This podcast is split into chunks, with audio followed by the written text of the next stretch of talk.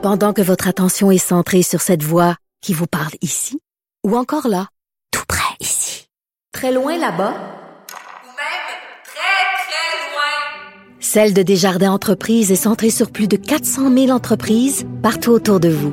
Depuis plus de 120 ans, nos équipes dédiées accompagnent les entrepreneurs d'ici à chaque étape pour qu'ils puissent rester centrés sur ce qui compte, la croissance de leur entreprise.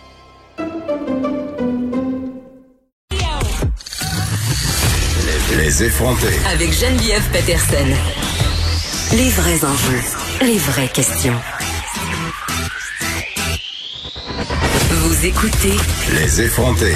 Avec la réouverture des librairies de l'extérieur de la grande région de Montréal, le monde du livre est le tout premier secteur de l'industrie culturelle à reprendre ses activités, donc à se déconfiner.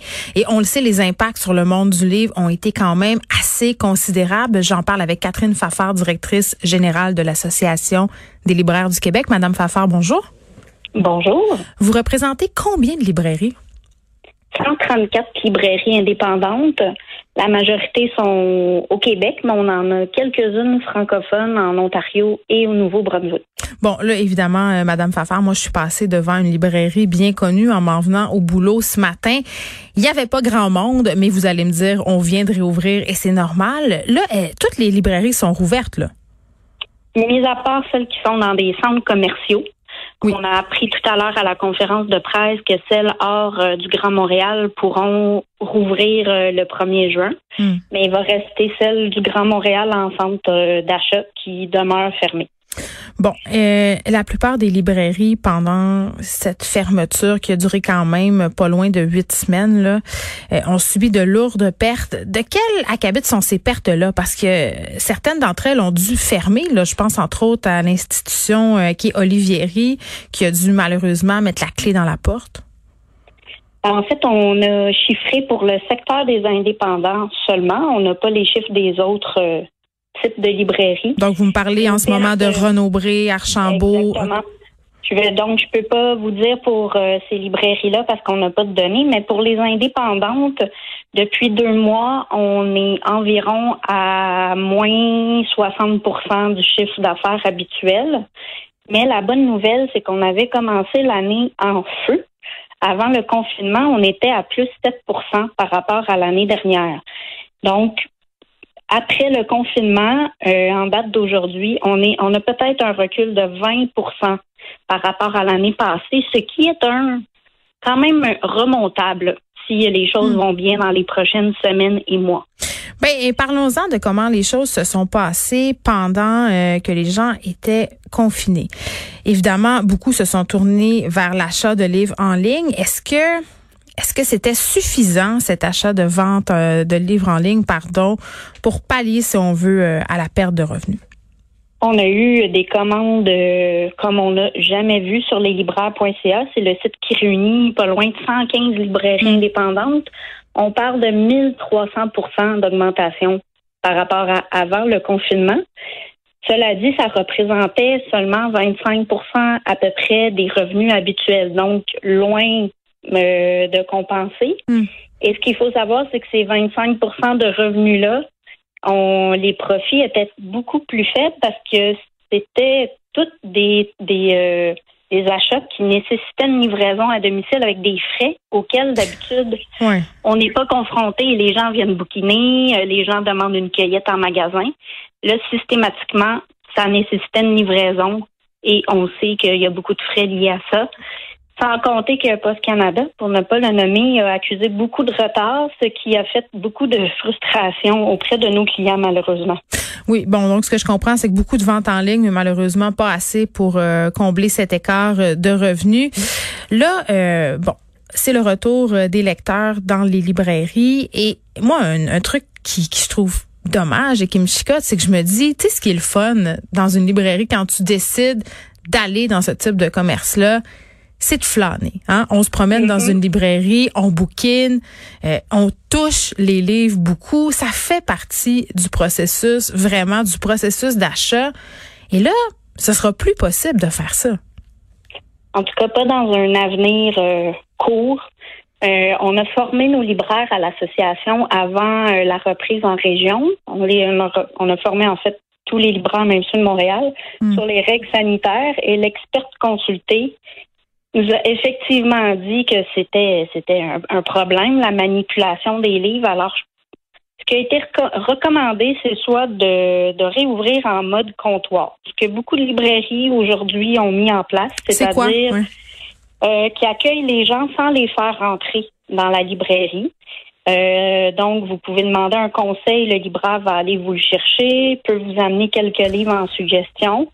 Ou si vous avez fait une commande sur euh, le web, ben, venir chercher votre commande en librairie. On s'entend, c'est loin d'être euh, le bouquinage habituel qu'on Mais aime. non, puis Madame Fafard, on le sait là. Mettons, ok, on donne un exemple. Mettons que moi là, je m'en vais en librairie parce que je ne sais pas là. Moi, ça me tente de lire euh, un roman que j'ai vu dans tel magazine. J'ai mon titre en tête. Je me dis, ok, moi je vais acheter, je sais pas moi, Chienne de Marie-Pierre Lafontaine. Et là, je m'en vais, Oui. je cherche le roman, je le demande à la libraire. Mais pendant que la libraire cherche, je regarde d'autres affaires. L'achat du Ben livre, c'est beaucoup un achat impulsif. Tu sais, Ben il y a beaucoup, c'est beaucoup du commerce de passage, c'est-à-dire je passe devant une librairie, j'avais pas nécessairement comme objectif d'y aller à cette librairie-là, mais là, elle est en face de moi, donc j'entre. Fait que là, le fait de pas pouvoir rentrer, le fait de devoir faire la file, le fait de pas pouvoir toucher, de ne pas pouvoir justement laisser libre cours à cette impulsion-là, c'est clair que c'est pas idéal. Euh, le, le- le mode comptoir, c'est certaines librairies qui débutent en phase 1, je vous dirais, Mm. avec ça. C'est pas euh, c'est pas la majorité, mais il y en a qui ont opté pour ça en phase 1 pour voir comment ça se passait. Faut pas oublier qu'il y a beaucoup de libraires, comme beaucoup euh, de gens dans d'autres secteurs, qui ont été mis à pied, qui doivent être rappelés. Et on doit s'assurer d'abord que les, les consignes et la sécurité des employés soient respectées. Donc, il faut les former avant de faire rentrer des clients. Ouais. Donc, il y en a beaucoup qui ont opté pour le, le mode comptoir, mais je vous dirais qu'après deux semaines en région, euh, les libraires sont tous sont tous dans le mode on permet que les gens entrent. Évidemment, lavage de mains. Euh, on demande de porter le masque de plus en plus. C'est pas le festival du Euh, pognassage de livres, là, on s'entend. Non, puis la consigne, c'est essayer de manipuler le moins Hmm. possible, euh, puis de pas vous attarder non plus trop longuement si vous voyez qu'il y a une file à l'extérieur.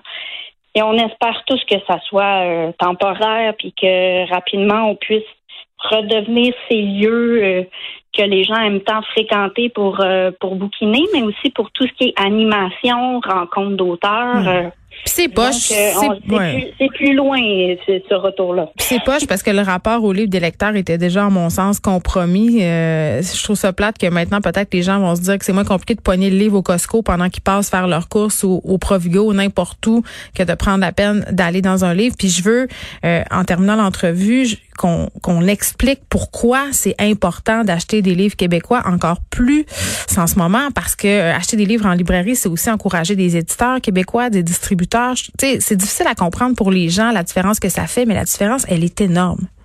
Oui, il y a eu un grand appel à l'achat local. Alors effectivement, en haut de en haut de la liste, il y a la librairie indépendante de quartier qu'il faut encourager.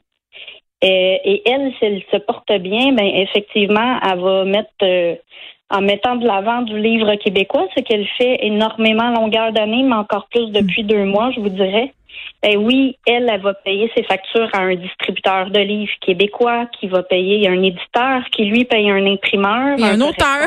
un réviseur et un écrivain, un illustrateur. C'est tout un, un écosystème, en fait, qu'on encourage quand on fait un achat euh, d'un livre québécois.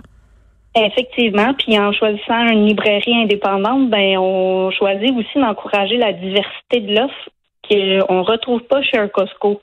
Dans Mm. un achat impulsif, euh, juste pour rebondir sur ce que vous disiez tantôt, Costco, c'est 200 titres à l'année environ qui, qui sont proposés.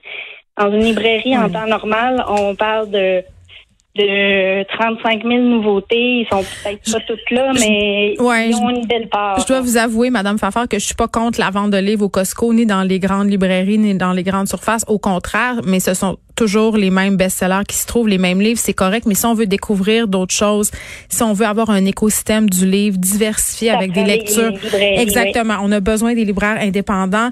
Catherine Fafard, euh, merci beaucoup, directrice générale de l'Association des libraires du Québec. Et je vous dis là, si vous nous écoutez, euh, puis que vous avez envie d'acheter des livres.